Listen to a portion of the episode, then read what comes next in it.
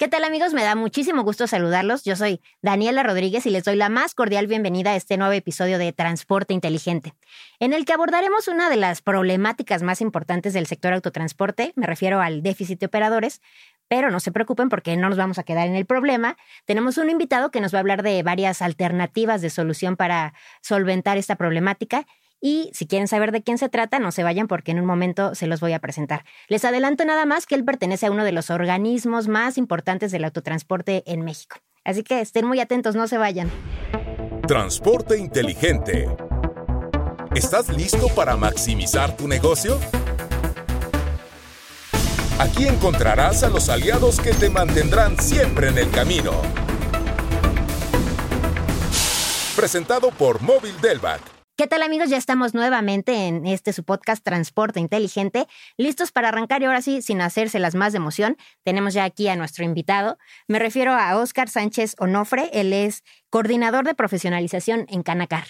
¿Cómo estás, Óscar? Bienvenido. Muchas gracias, Dani. Muy bien. Eh, agradecer la invitación, agradecerle a todo el equipo, el que nos haya dado la oportunidad de venir a hablarles eh, de un tema que es sumamente importante no solamente para la industria del autotransporte, sino para todo el país. Y ya les mencionaremos por qué, por qué digo que es para todo el país, ¿no? Y para toda la sociedad también. Sin duda que sí, Oscar. Oye, fíjate que antes de iniciar, nosotros solemos hacer una dinámica para, para romper el hielo, para entrar más en confianza. Así que, ¿qué te parece si arrancamos con esto? Claro, adelante. Bueno, en esta ocasión se trata de que nos cuentes alguna experiencia, ya sea de tu vida laboral o personal, que fue negativa, pero al final se convirtió en algo positivo y que te dejó un aprendizaje. Ah, bastante interesante la, pregunta y la dinámica, porque a lo largo del tiempo he desarrollado, eh, siempre he estado abierto a vivir las experiencias, el conocimiento, sobre todo el conocimiento. La experiencia conlleva conocimiento. Entonces, la cosmovisión, la cosmopercepción que, que he logrado ir adquiriendo, me ha ayudado a darme cuenta que no hay como tal una experiencia mala, sino solamente son experiencias y conocimiento que debemos eh, saber cómo canalizarlos. Algunos mejor que otros, pero creo que eh, para responder como más puntual a tu pregunta sería el estar cerrados justo a vivir esa experiencia o a ese conocimiento, no permitirnos. ese sería como la parte negativa, el no estar abierto, no estar perceptivo, receptivo, pero la parte positiva es si, si estamos abiertos a todo este tipo de posibilidades, conocimientos, aprendizajes, creo que vamos a estar ya del otro lado, ¿no? Creo que lo vamos a poder canalizar y sobre todo aplicarlo. Es como eh, yo lo veo como una especie de boxeador que está viendo, se está ubicando en el tiempo, en el momento, y está a la espera de lo que haga la otra persona, para que sepa cómo moverse y con base en eso, pues este, tener una respuesta, ¿no? Claro, hay que aventarnos con miedo o sin miedo, pero hay que animarnos, ¿no? Así es. Hay que no limitarnos nosotros mismos, ¿no? Y como dicen las mamás, cuando pierdas, no pierdas la lección. Es correcto.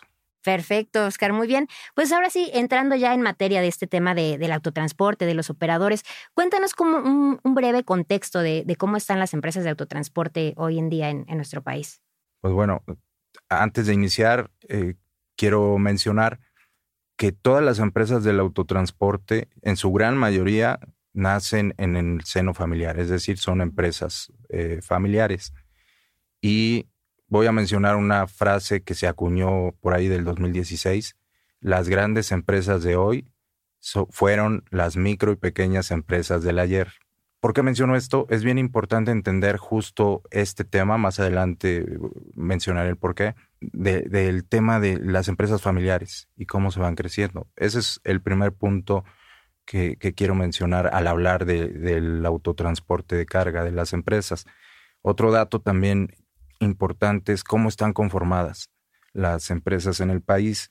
Eh, la Secretaría de Infraestructura, Comunicaciones y Transportes tiene registradas más de 218 mil empresas a nivel nacional, desde micro hasta la más grande. Y estas empresas, me voy a centrar nada más en el, en el dato de las unidades motrices. ¿Por qué las unidades motrices? Porque son las que necesitan de una persona para conducirlas. Entonces, también tiene registradas más de 632 mil unidades motrices. Y pues bueno, de manera general, el, el, sector del autotransporte contribuye con más del 3% del Producto Interno Bruto, moviliza más del 80% de las mercancías que, valga la redundancia, que se mueven eh, en el modo terrestre. Y si lo comparamos con otros modos de transporte, moviliza más del 56% de las mercancías y agrega el valor en más del 83% en las importaciones y exportaciones que se dan y evidentemente pues todo producto pasa en algún punto de la cadena logística, toca toca punto con el autotransporte de carga, ¿no? Así sea en la última milla, pero es movido por un camión. Entonces, de ahí la importancia que mencionaba yo al inicio, no solamente para la industria, para las empresas, sino más bien para todo el país, para toda la economía. Es bien, bien importante esto, el tema de la falta de conductores, porque el que no haya personas que conduzcan no es un problema nada más de los empresarios, es de toda la nación. Y me gustaría resaltar aquí la parte de que son empresas de personas. O sea, independientemente de, los vehículos, los camiones tan aparatosos, tan grandes que se ven, pero es una industria de personas. Esa es la parte que, que quisiera yo resaltar, ¿no? Sí, definitivo. Y la labor de, de, los operadores es fundamental para que, como dices, todo lo que hay en nuestras casas, en la escuela, en los hospitales, en todos lados, llegue a donde tiene que llegar. Es correcto. Muchas veces no nos damos cuenta de todo este alcance, de cómo tenemos, cómo estamos disfrutando eh, de nuestros productos, los bienes de consumo, pero al final del día son desplazados por el autotransporte de carga y evidentemente movidos por los conductores. Oscar, y siempre que hablamos con, con, empresarios del transporte nos cuentan de esta preocupación por, por la falta de operadores. Eh, sabemos que las nuevas generaciones ya no se sienten atraídas por, por este oficio, por esta profesión, que tienen que enfrentarse a inseguridad, a miles de cosas y problemáticas en, en las carreteras. Pero ¿cuáles tienen identificadas ustedes como las principales causas de esta eh, escasez de operadores? Pues mira, eh, te podría decir que dejó de ser aspiracional. Era una actividad que se venía dando generación tras generación. El papá le enseñaba al hijo y así sucesivamente. Pero hay un punto en el que los papás empiezan a tener mejores percepciones salariales, su nivel de vida empieza a aumentar y entonces empiezan a mandar a los hijos a la universidad, empiezan a tener estudios, no quieren que se dediquen a lo mismo y ahí es donde se empieza a romper como esa, esa cadenita. Entonces se deja de importar, por llamarlo de alguna manera, se deja de tener la materia prima para, para las empresas, para mover los camiones. Entonces creo que viene un poco de por ese lado. El otro es que como sociedad se ha dejado también, nos hemos dejado de, de preocupar por ese tema. O sea, como realmente no le prestamos atención a, cómo llega, de dónde vienen los productos que, obtenemos, no le damos esa valía, ese reconocimiento y ha quedado un poco relegado también. Hoy en día, desafortunadamente, eh, nos hemos encontrado que si tú le preguntas, haces una pequeña encuesta en la ciudadanía y, preguntas que te den tu opinión acerca de, de, conductores o como comúnmente le dicen choferes, desafortunadamente la percepción que tienen siempre es negativa y es no quiere decir que sea correcta, ¿no? Entonces creo que viene por esa parte. Lo otro se debe a la inseguridad en los caminos, que desafortunadamente eso es parte fundamental que, que, es un impedimento para que más personas quieran eh, volverse conductores. Y el otro es no, ha, no hemos permeado esta información, o sea, no ha llegado a toda la ciudadanía el que se enteren que de este lado, más que verlo como falta de, queremos verlo como hay una oportunidad de desarrollo para que se empleen hay 54 mil vacantes abiertas para que la población pueda obtener un trabajo que además es bien remunerado. Entonces, son, dependiendo las aristas, como queramos verlo. ¿Nos hacen falta o está la oferta para que se empleen? Perfecto. Oscar, y nos gustaría mucho que nos compartieras algunas de las acciones que la Cámara Nacional del Autotransporte de Carga Canacar está poniendo en práctica para solventar este problema. Te diría que son las alianzas.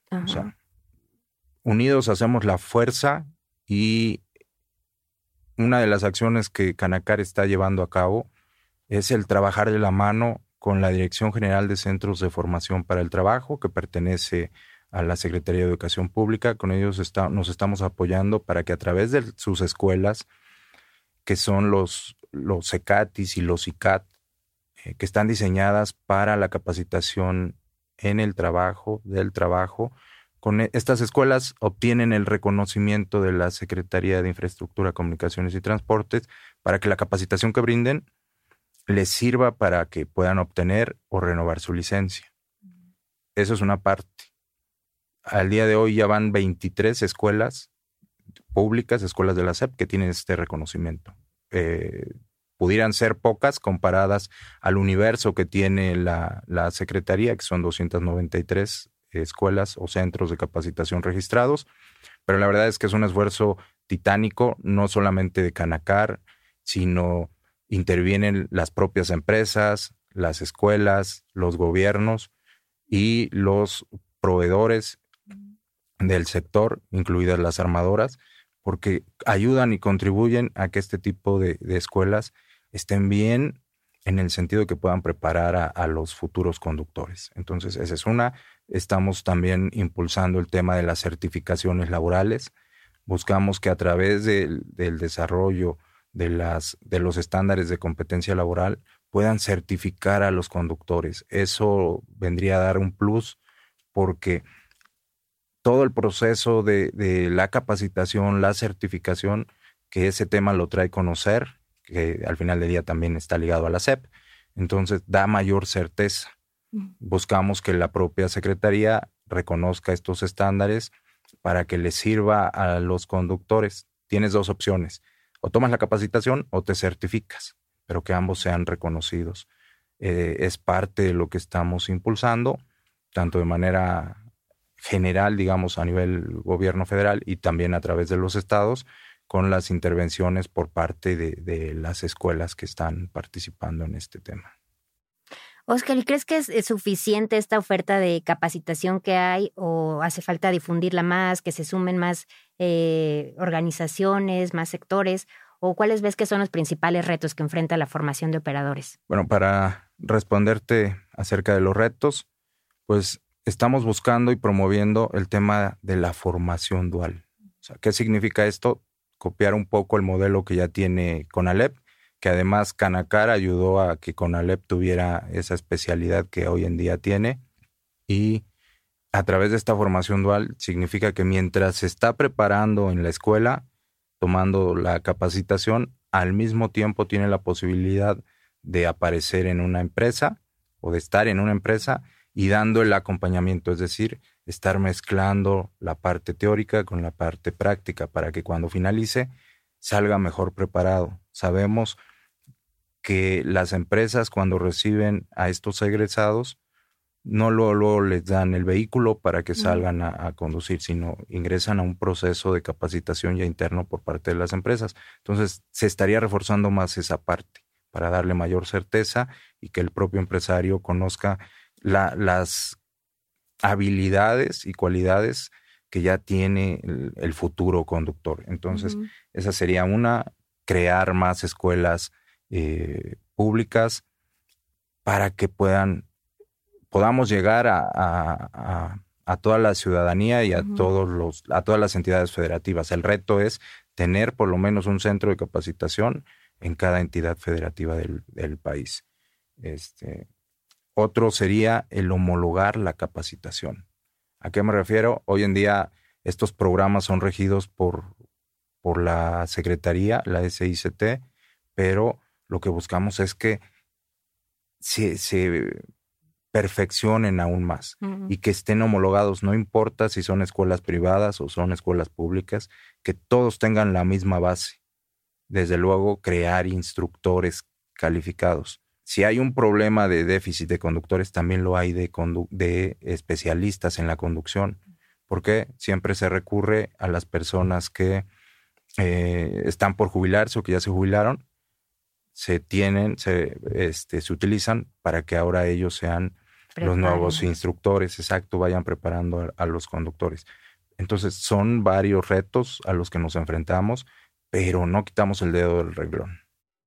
Muy bien, Oscar. Y esto en materia de formación, pero cuéntanos cuáles son esos retos que, que tienen que enfrentar los operadores en el camino. Hablábamos de la inseguridad, de pasar largas jornadas fuera de su casa, pero ¿cómo hacerles más atractivo este panorama?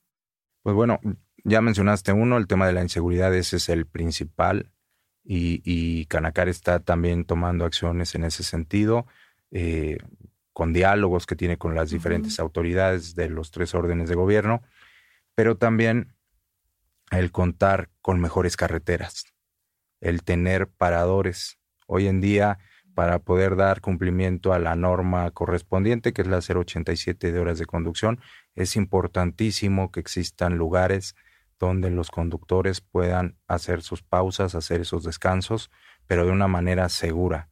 Hoy en día falta mucho en ese tema de, la infraestructura. Y a reserva de esto, también comparto, Canacar desarrolló una aplicación donde van a poder los conductores geolocalizar los paradores eh, que la autoridad llama seguros. Esto va a servir para justo que los puedan trazar como una especie de Uber, donde van a hacer la trayectoria. En esa trayectoria se ven o se identifican cuáles son los paradores que quedan en ese trayecto. Entonces es parte de lo que, que, hace falta. Cuéntale a nuestro auditorio cómo se llama la aplicación para que la, aplicación se llama Paradores México. Es una aplicación que está disponible para todas las empresas de la Cámara, para todas las empresas socias. Van a poder ubicar también parte de las funcionalidades de lo que habla la norma de peso y dimensiones, es decir, la tipificación de las carreteras la van a encontrar ahí. Cuando ustedes trazan sus rutas, les va a aparecer qué tipo de clasificación, qué tipo de camino es, si es una carretera IT, una A o una de menor clasificación, la van a poder este, ubicar perfectamente.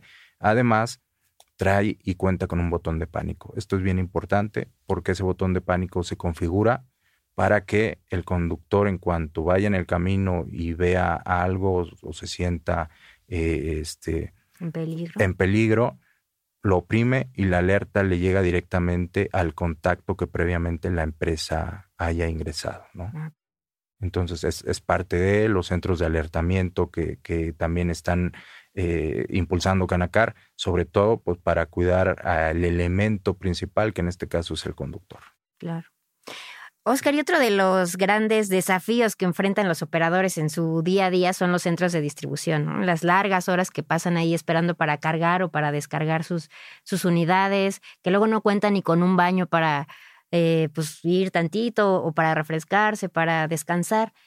¿Qué alternativas se están ofreciendo o están eh, buscando ofrecer a los operadores para hacer más llevadero este, este proceso? Claro, eh, es, es, bien importante lo que tú comentas, es algo que, que, se ha mencionado en los diferentes espacios y es algo en lo que se tiene que, que poner mayor atención. Desde luego que el conductor es la, la cara de la empresa.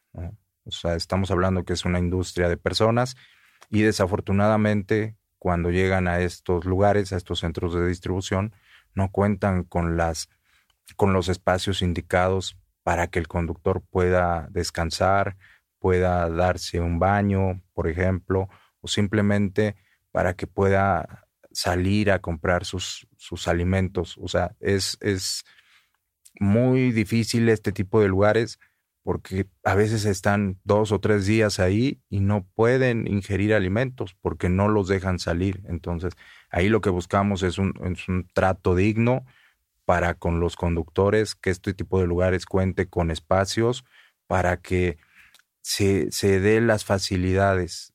Estamos hablando de una industria de personas y desde luego también por parte del personal de los centros de, distribución el que tengan esa sensibilidad de tratar con los conductores, ¿no?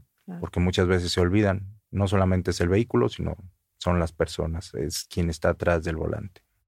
Y las empresas transportistas como que están cobrando más conciencia de esto, ¿no? Y ellas mismas pugnan porque pues les den un mejor trato a sus operadores, ¿no? Es correcto, porque eh, al final del día, como, perdón que sea tan repetitivo, pero son personas, independientemente de, de, si es el negocio o no, pero hay que sensibilizarnos y para eso pues, invitaría al auditorio a que cualquier persona acompañe a un conductor para que vea todo lo que se enfrentan a estas jornadas tan largas, el, el que pasen mucho tiempo en el camión y luego cuando tienen que llevar la mercancía a estos puntos de destino o de origen, pues se enfrentan a estas jornadas donde prácticamente pasan días que no pueden salir y no tienen un lugar donde puedan descansar adecuadamente. ¿no? Entonces, falta mucho por hacer. Ya por ahí hace unos años Canacar publicó una carta que toca todos este tipo de, temas para ayudar a sensibilidad, sensibilizar a toda la industria, ¿no? que todos se sumen a este tema de un mejor trato y la dignificación hacia los conductores. Justo eso, sensibilizarnos la industria y, nosotros como sociedad, ¿no? Saber que de verdad los operadores son fundamentales en, en nuestras vidas. Es correcto. La yo siempre he dicho, la industria, academia, sociedad, los medios de comunicación juegan un papel bien, bien, bien importante para el tema de la reivindicación de la actividad. No es cualquier cosa. También invitaría a la audiencia a que si tiene la oportunidad, se suba a un vehículo y realmente vea lo, a lo que es estar arriba de un vehículo. Es como si estuviéramos en un avión, ¿no? No es como en el auto particular, sino ves el tablero, tú más que nadie conoce eh, esta parte donde te enfrentas, te subes y dices, oye, ¿cómo le hago para manejarlo, para conducirlo? Entonces, es bien importante el que se transmita la labor tan importante que hacen los conductores. Exacto. Oye, Oscar, ya nos hablaste de muchos retos que enfrentan a diario los operadores, pero cuéntanos, también hablabas hace un momento de las oportunidades que hay, ¿no? Eh, de que muchas personas pueden acceder a, este trabajo, que es bien remunerado. Cuéntanos a ver qué, para que se les antoje ahí ser operadores. Ok. Eh, siempre he dicho que hace falta explorar o explotar más la parte de dar a conocer justo este tema de vivencias, este tema emocional. Los que ya son, es decir, los conductores, lo primero que te dicen es conocer los lugares los paisajes, los amaneceres, e, es decir, toda esa parte es bien, bien bonita, como ellos le dicen, porque conoces, sales, te enfrentas. Evidentemente es, es importante porque eh, pues son los que mueven a la economía del, país, ¿no? Pero buscamos que a través de, los conductores pues se puedan dar ah, las experiencias para que la gente eh, tenga más oportunidades de mejorar eh, sus ingresos, este, acceder a una mejor calidad de vida, etcétera, etcétera. Lo que pretendemos es, a través de las escuelas y de los gobiernos locales, hay muchos gobiernos que están apoyando con el tema de becas, están becando a la ciudadanía. Entonces, para cualquiera que, que nos esté escuchando, puede acercarse directamente con Canacar o a los estados, con, este, con estas escuelas que hoy en día ya operan y capacitan. El gobierno está dando becas. Para, ¿quieres ser conductor? Te becamos, te pagamos la capacitación. Las empresas también les están ayudando para que puedan obtener su licencia y puedan quedarse a, a trabajar. Entonces, las posibilidades se incrementan y desde luego en fechas recientes ha tomado mucho mucha fuerza el tema de la mujer al volante. También, eh, afortunadamente, el sector se está abriendo, está rompiendo con paradigmas, está abriendo. Ahora las mujeres, ya hay más mujeres, de hecho, en el volante como conductoras. Entonces, creo que eh, para todas las personas que nos escuchan, hay muchas posibilidades. Cualquiera que, que tenga las ganas, porque lo único que hace falta son las ganas y, la intención de, pedir información, puede ser a través de la cámara o a través de esta red de escuelas, para que puedan convertirse en, conductores. Así hay oportunidades y tenemos, ¿verdad? Así es. Y esas 54 mil vacantes que están ahí disponibles, pues bueno, es para que cualquiera que nos escuche, que se anime y que viva la experiencia. Perfecto. Oye, Oscar, y tú como experto en este tema de formación de operadores, ¿qué crees que es lo que hace falta para seguir avanzando en, en la profesionalización? Yo creo que no quitar el dedo del renglón en cuanto al tema de la seguridad, eso es importantísimo, pero también no dejar pasar por alto la actualización de los programas de capacitación, el buscar nuevas formas, nuevas herramientas. Eh, para este tema de la capacitación habrá muchos que dicen, oye, el tema de los simuladores no es bien visto, pero efectivamente con el simulador lo que buscamos es eh, la perfección, el perfeccionamiento en, en, algunos puntos que les llegue a fallar a los conductores, pues bueno, esa parte, pero desde luego está que se suban arriba del, camión, el que vivan la, la, experiencia, el seguir buscando nuevas formas de capacitar, de acercar a la ciudadanía, el llevar este tipo de temas, el ir perfeccionando todas las metodologías y sensibilizar a los gobiernos, a la sociedad con el tema de el autotransporte de carga y específicamente el tema de los conductores. Es bien importante y perdón que sea tan, tan reiterativo, tan repetitivo en este tema, pero eh, creo que esa es la parte que nos hace falta, o sea, difundir más este tema, la importancia y desde luego eh, me gusta hacer esta mención o esta analogía de el karate. Cuando tú aprendes artes marciales es para defenderte más que para atacar. Entonces, cuando vayan en la carretera, no es que el conductor les aviente el carro, no es que el conductor eh, esté empecinado a, a, provocar un accidente, no, sino simplemente a veces la ciudadanía no se da cuenta, no alcanza a percibir que no implica el mismo tipo de frenado que un vehículo normal a un vehículo de esas dimensiones, a tal velocidad y más si va cargado. Entonces es bien importante el, manejo a la defensiva en este tipo de temas, ¿no? Entonces, digo, ellos mismos lo padecen, nos dicen, mira cómo se nos van cerrando, mira cómo se nos meten, nosotros no podemos hacer nada, somos más grandes. Entonces ahí es donde les decimos, oye, trata de utilizar este tipo de, analogía de, oye, pues tú eres tienes cierta preparación, porque además esa es la parte que debemos resaltar. La preparación y la capacitación a la que ellos se enfrentan es de manera constante. A veces la gente piensa que cualquier persona puede subirse al camión y manejarlo, y no es así. O sea, requiere una preparación bien profunda para que puedan desarrollar este tipo de habilidades para el tema de la conducción de vehículos de carga. Perfecto. Oscar, te agradecemos muchísimo por haber estado con nosotros, por compartirnos toda esta información importante para nuestro auditorio y espero que, que la hayas pasado bien en este podcast. No, hombre, muchísimas gracias por la invitación y claro que sí, me la pasé muy bien, muy a gusto y estamos a la orden. Muchísimas gracias. Amigos, les agradecemos muchísimo por habernos acompañado en este episodio. Seguramente será de su utilidad y no se olviden de escuchar todos los que tenemos y estar muy pendientes de los que vienen. Recuerden también seguirnos en Móvil México a través de LinkedIn y, por supuesto, somos tu aliado en el camino para maximizar tu negocio. Transporte inteligente, tu aliado en el camino.